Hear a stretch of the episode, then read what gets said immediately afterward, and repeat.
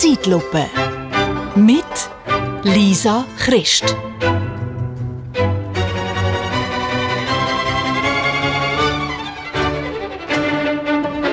Paris Hilton. Kennt ihr noch?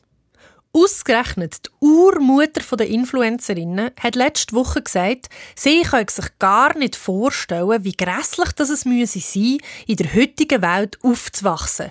Mit all diesen Schönheitsidealen und den Hasskommentaren auf Social Media. Die ganze Influencer-Szene ist doch super toxisch für junge Leute. Recht hat sie. Also, wo ich jung war, war das noch ganz, ganz anders. Damals, in den 90er und 2000er, hat es schlicht kein unrealistisches Schönheitsideal gegeben. Dass bei der Kate Moss und den meisten anderen jungen Frauen im Rampenlicht Hüftknochen rausgestanden sind, ist ja schließlich ganz normal.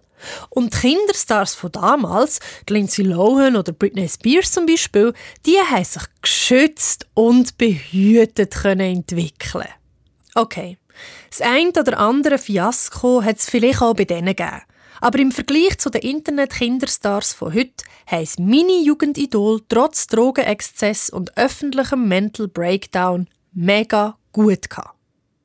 Auf der Social News Seite Reddit hat kürzlich eine 17-Jährige ihr Leben als Kind auf einem erfolgreichen Familien-YouTube-Kanal beschrieben. Sie hat absolut keine Privatsphäre und ein nachhaltig gestörtes Verhältnis zu der Mutter sowie schwere psychische Schäden. Sie erwähnt sogar die versuchte Entführung von ihrer Schwester, wo dank der detaillierten Kenntnis vom Täter nicht einmal gemerkt hat, dass der Typ ein absolut Fremder ist. Nach dem Post von dieser 17-Jährigen haben sich weitere mittlerweile erwachsene Kinder von Family Vlogs und Momfluencer zu Wort gemeldet. Sie prangern an, dass ihre Kindheit für Klicks und Werbekooperationen ausgeschlachtet worden sei. Fast scheint es, als ob die Kinder jetzt, wo sie erwachsen sind, plötzlich eine eigene Meinung entwickelt hätten, wo gar nicht unbedingt die gleiche ist wie die von ihren Eltern. Krass! Und so unerwartet. Durch das rückt jetzt natürlich die wirklich extrem schwierige Frage ins Zentrum, ob und wie fest man in einer Online-Welt voll sexueller Belästigung, Hasskommentar und Kinderpornografie soll Minderjährige umzeigen. Das Internet kocht, die Klicks explodieren, das Thema ist heiß. Und natürlich haben alle eine Meinung. Momfluencer, Kinder-TikTok-Stars, Datenschutzbeauftragte, KinderrechtsschützerInnen, jeder hinterletzte YouTube-Kanal und natürlich Marketingfirmen. Nur die sozialen Medien selber, die haben das unangenehme Thema bereits abgehökelt. Die haben sich nämlich eine sehr ausgefeilte Lösung für das Problem überlegt. Wenn man ein Profil erstellt, muss man anhökeln, dass man über 13 ist. Rechtlich gesehen, fein raus. Problem abgehakt. Leider florieren Webseiten, wo Bilder von Minderjährigen repostet und durch Bildunterschriften sexualisiert werden, weiterhin. Da wird es einem schon schlecht, bevor man feststellt, dass gewisse Fotos, die dort drauf landen, gar nicht von so einem abgehökelten Profil stammen. Weil wenn es einfach ist, ein Kind zu entführen, weil man Adresse, Schul- und Wohnort kennt, ist es auch nicht besonders schwierig, das Kind unbemerkt zu fotografieren. So weit, so creepy. Warum aber zeigen Eltern ihre Kinder trotzdem auf Social Media?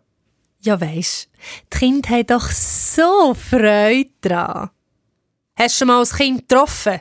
Die haben ja allem Freude. Und zwar auch, wenn man es nicht filmt. Dreck fressen, auf instabile Sachen klettern, auf die Strasse oder die Herdplatte anlängen. Aber für das bekommt man halt kein Cash. Seien wir ehrlich, es geht bei diesen Familienvlogs und Momfluencer nicht um das, was dem Kind Freude macht. Es geht um die Aufmerksamkeit. Also ums Geld. Weil nichts ist so lukrativ wie ein Kinderkanal. Laut Forbes hat der erfolgreichste YouTuber überhaupt im Alter von 9 einen Jahresumsatz von über 26 Millionen gemacht. Das ist mal ein Lohn. Dumm, wer Kind hat und es nicht auch probiert. Man muss es ja nicht einmal selber machen. Nur das eigene Kind anleiten. Und das glaubt einem ja sowieso alles. Und zahlen muss man es auch nicht. Absolute Traumsituation. Wieso hat die Idee eigentlich nicht früher schon jemand gehabt? Kind, Die perfekten Arbeitskräfte. Außerdem profitieren nicht nur die Eltern, sondern auch der Markt. Schließlich sind Kinder nicht nur das Sexsymbol, sondern auch die Kunden von morgen. Und weil es gesetzlich verboten ist, Werbung direkt an Kinder zu richten, macht es natürlich Sinn, die Marktlücke via Pausenhof zu erschließen. Weil jeder Artikel, wo die Kidfluencer mit strahlendem Gesicht in die Kamera haben, fordert die minderjährige Followerschaft beim nächsten Einkauf der Eltern gnadenlos ein. Und zwar mit einem Gesicht und einer Dezibelanzahl, wo garantiert in kein Family-Vlog reinpasst. Übrigens ist Paris Hilton anfangs dieses Jahr zum ersten Mal Mami geworden. Und was hat sie als erstes gemacht? Natürlich, ein Foto von sich und ihrem Baby auf Instagram geladen. Was auch sonst.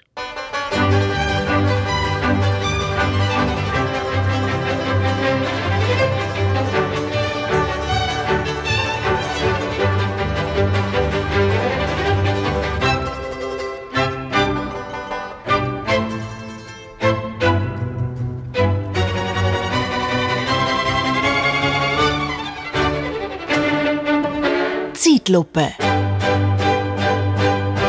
Mit Lisa Christ.